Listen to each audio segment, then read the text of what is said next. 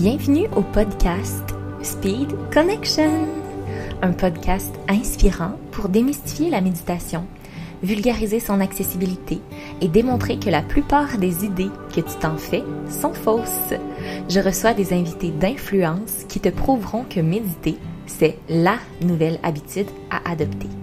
Je m'appelle Marielle Bureau, mentor en méditation et croissance. Je te souhaite bienvenue sur le podcast.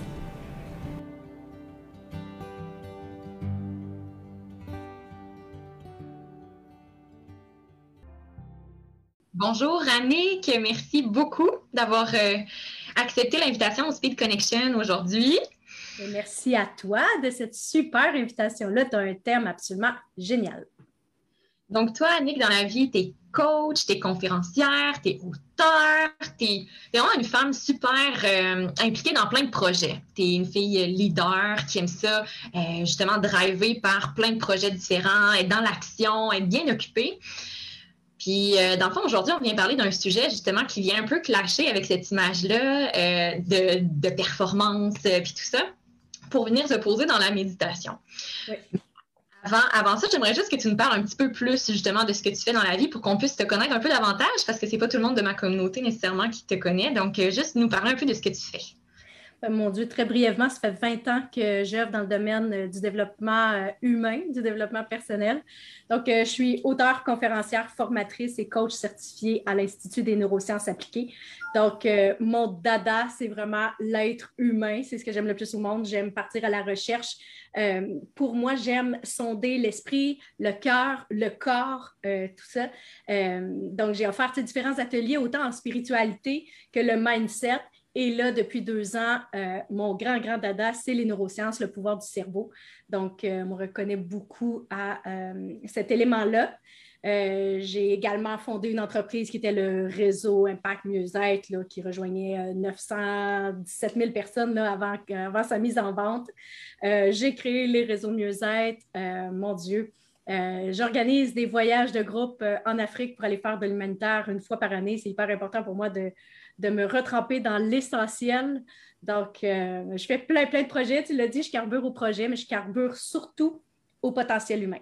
Ça, c'est ce qui me fascine le plus, de, découvrir à quel point on habite un corps fabuleux qui euh, nous procure tant, mais tant de bien-être, mais qui aussi nous met des bâtons dans les roues, fait que quand on ne connaît pas la machine humaine, ben, des fois, hein, on vit de l'auto-sabotage, puis on peut rencontrer plusieurs difficultés. C'est pour ça que pour moi, c'est essentiel de pouvoir parler de développement personnel euh, à tout le monde parce que plus on se connaît, ben, plus on se libère, puis plus on a accès à ces outils-là extraordinaires, dont la méditation, pour pouvoir euh, générer un état de bien-être euh, qui va nous propulser.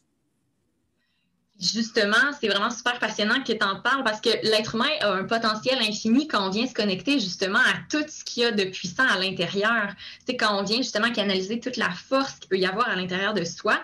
Puis justement, la méditation, est-ce que ça a été pour toi une... Euh, en fait, ça a été un éveil au potentiel que tu avais justement? Est-ce que ça a été un moteur? C'est comment que la méditation est rentrée dans ta vie en fait, tout d'abord? Bien, en fait, je te dirais que la, méditation s'est transformée au fil du temps pour moi parce que, euh, tu sais, il y a le classique, le fameux cliché de la méditation, là, tu sais, euh, placé en lotus, puis euh, fermer les yeux, puis observer ses pensées, puis on a mal partout, on a mal des muscles, puis on fait juste penser à notre brassée de lavage, on n'arrive pas à calmer l'esprit. Donc, il y a ce fameux cliché-là. Mais la méditation, en fait, c'est beaucoup plus que ça aussi. Hein. Des fois, c'est la contemplation, euh, c'est prendre euh, une, marche en forêt, c'est vérifier au niveau de ses ondes cérébrales. Donc, euh, moi, j'aime beaucoup, ma référence, c'est aussi beaucoup le cerveau. Donc, quand on est en état d'éveil, on bouge, on est à l'épicerie, ben, on va, le cerveau va générer des, des ondes bêta. Mais à partir du moment où on, tu sais, quand on arrive à la maison, qu'on s'assoit sur le divan, on fait Ah! Le cerveau va générer des ondes alpha. Et euh, plus on va dans cette détente-là, ben, plus on, génère des ondes alpha et, la méditation nous amène justement à générer des ondes alpha. Et ça, c'est tellement bénéfique euh, pour le corps. Donc, euh, j'ai intégré de plus en plus d'activités qui m'amenaient à, me détendre. Donc, je te dirais que ça s'est transformé parce que la méditation, c'est aussi euh, des fois se relier à plus grand que soi. Donc, aussi loin que je me rappelle, euh, écoute, j'avais sept ans, euh, je partais tout seul de la maison, je marchais jusqu'à l'église. Moi, j'avais une passion à écouter le prêtre, donc dans ses enseignements, et j'avais l'impression d'être connectée à plus grand que soi. Donc, déjà à l'âge de sept ans, j'aimais ça, entendre des discours qui m'apaisaient, donc qui me c'est ça, qui me reliait à plus grand, une certaine divinité. Donc, déjà très jeune. Et euh, même en vieillissant, euh, j'aimais, moi, euh, faire l'étoile dans la neige, puis regarder le ciel. Donc, j'étais fascinée par le ciel. Je pouvais partir dans mes pensées juste à, regarder les étoiles, la lune. Ça, ça me fascinait et ça m'apaisait. Donc, la contemplation, c'est ça. Puis, en vieillissant, ben là est venue la connaissance de la méditation. Fait que là, je me suis dit, ah ben moi, je ne méditais pas parce que moi, je pensais que c'était la position de lotus, alors que finalement, je méditais depuis, euh, ma plus tendre enfance. Là, je me dis, mon Dieu, je ne médite pas, puis c'est à la mode, puis il y a des bienfaits, fait faut que je médite. Et euh, bon, j'ai pris des cours pour apprendre à à méditer en position de lotus. Et finalement, j'ai réalisé que ce n'était pas pour moi parce que euh, je suis beaucoup trop hyperactive, autant dans mon corps que dans ma tête. Et euh, c'était pénible pour moi. Donc, euh, j'ai abandonné en me disant que ce n'était pas pour moi. Mais après, j'ai découvert qu'au niveau du cerveau, quand on vit un stress, le cerveau va libérer un cocktail biochimique euh, qui, nous aide à faire face justement au danger, au stress qui est là. Euh, mais en même temps, autant que c'est génial parce que ça nous aide à faire face au stress, mais autant que quand on reçoit énormément de cortisol, on sait que euh, c'est difficile pour le corps. Donc, si on veut rétablir tout ça, c'est sûr que le cerveau, après l'épisode de stress, bon, il va renvoyer un autre cocktail biochimique pour rétablir tout ça. Il va renvoyer euh, de l'insuline pour rétablir le taux de sucre dans, le sang parce qu'il nous a envoyé trop de sucre pour faire face au danger. Bref. Euh, mais euh, on sait que le cortisol va nous amener à la dopamine, tout ça, notre cœur qui bat. Et ce cocktail-là, comme je le disais, autant qu'il peut nous aider, autant qu'il peut nous nuire. Parce que si on, reçoit énormément de cortisol parce qu'on vit beaucoup de stress, ben, à un moment donné, c'est dur sur le corps, c'est dur sur euh, les organes, le cœur, tout ça. Et j'ai appris qu'en faisant de la cohérence cardiaque, donc euh, la cohérence cardiaque une respiration de 5 secondes, une inspiration de 5 secondes, expiration de 5 secondes pendant 5 minutes, permettait justement de réduire le taux de cortisol et de ramener le corps à un bel équilibre. Donc, euh, comme il y avait une connaissance euh, scientifique derrière tout ça, j'ai vraiment développé le réflexe de, dès que je vis un stress, que ce soit je suis en voiture, puis oups, il y a quelqu'un qui me coupe, puis on a failli avoir un accident, bien, tout de suite, j'ai la conscience que mon corps vient de vivre un stress et que je dois rétablir le tout. Je me mets à faire la cohérence cardiaque même en voiture. Des respirations profondes pour rétablir euh, tout ça. Euh, évidemment, euh, je donne la formation Reprogrammer votre cerveau pour une vie meilleure. Donc, on voit des techniques de reprogrammation du cerveau, mais on sait que pour impacter le cerveau, euh, justement, il faut euh, induire des, émotions, il faut impliquer tous les sens. Donc, euh, quand on impose un nouveau scénario au cerveau, on le fait par une forme de méditation. Donc, la technique de reprogrammation inclut une forme de méditation. Donc, on va se détendre pour pouvoir générer les ondes alpha. Et là, on va imaginer un, scénario qui nous plaît, qui nous convient, qu'on va imposer au cerveau. Bref, je ne vais pas aller trop dans les détails de la technique de reprogrammation du cerveau, mais tout ça pour dire que, euh, comme j'enseigne à mes élèves les techniques de reprogrammation et que ça inclut une forme de méditation, ben moi, je médite euh, à tous les jours. Je te dirais même deux fois par jour. Moi, c'est une obligation. Je reprogramme mon cerveau deux fois par jour.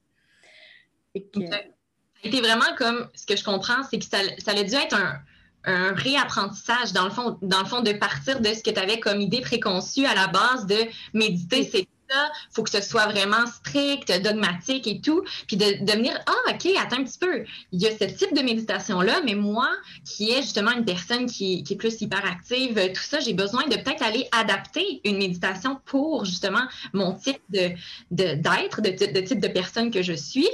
Puis ensuite d'aller la réapprivoiser pour pouvoir justement maintenant, aujourd'hui, la pratiquer deux fois par jour. Alors qu'il y a quelques années, tu disais, je vais abandonner ça, ça n'a pas de bon sens. Euh, exact. moi. Puis là, regarde, tu sais, tous les bienfaits que ça t'apporte. même, tu es en train de bâtir, c'est ça, un programme qui inclut des types de méditation. Fait que, tu sais, il y a quand même eu un processus à l'intérieur de toi de, OK, euh, faut que je rebondisse. Tu sais, c'est pas nécessairement vrai que c'était pas pour moi tout à fait. Cette type-là n'était pas pour moi. Maintenant, comment... Voilà. voilà.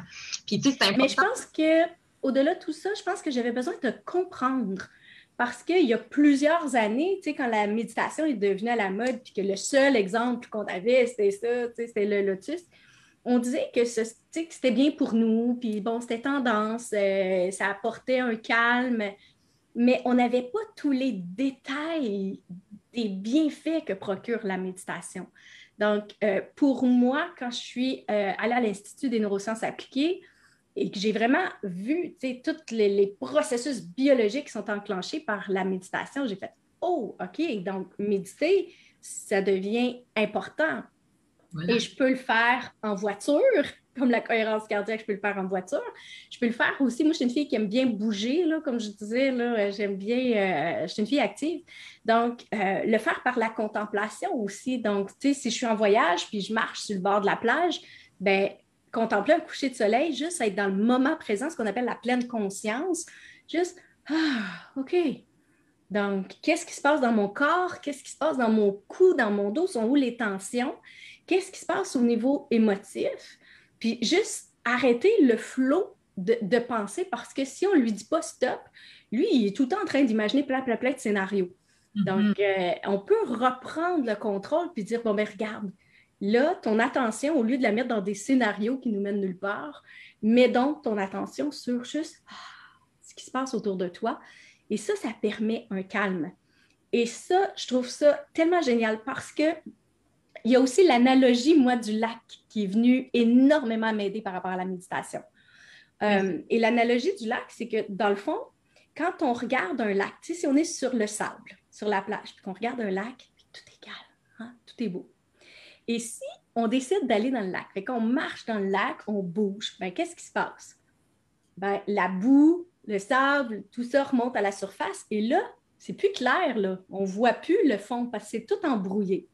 Donc, si on veut de la clarté à nouveau, qu'est-ce qu'il faut faire dans le lac? Arrêter de bouger pour que tout se dépose et que là, ça devienne clair. Et quand on, on utilise cette analogie-là à des situations de vie, ben, quand on vit un stress, un problème, que ce soit au travail, dans le couple, avec les enfants, financier, peu importe, ben, c'est comme si on avait une activité mentale intense. Fait que là, c'est comme si on est dans le lac et on bouge beaucoup. Fait ça devient un peu flou.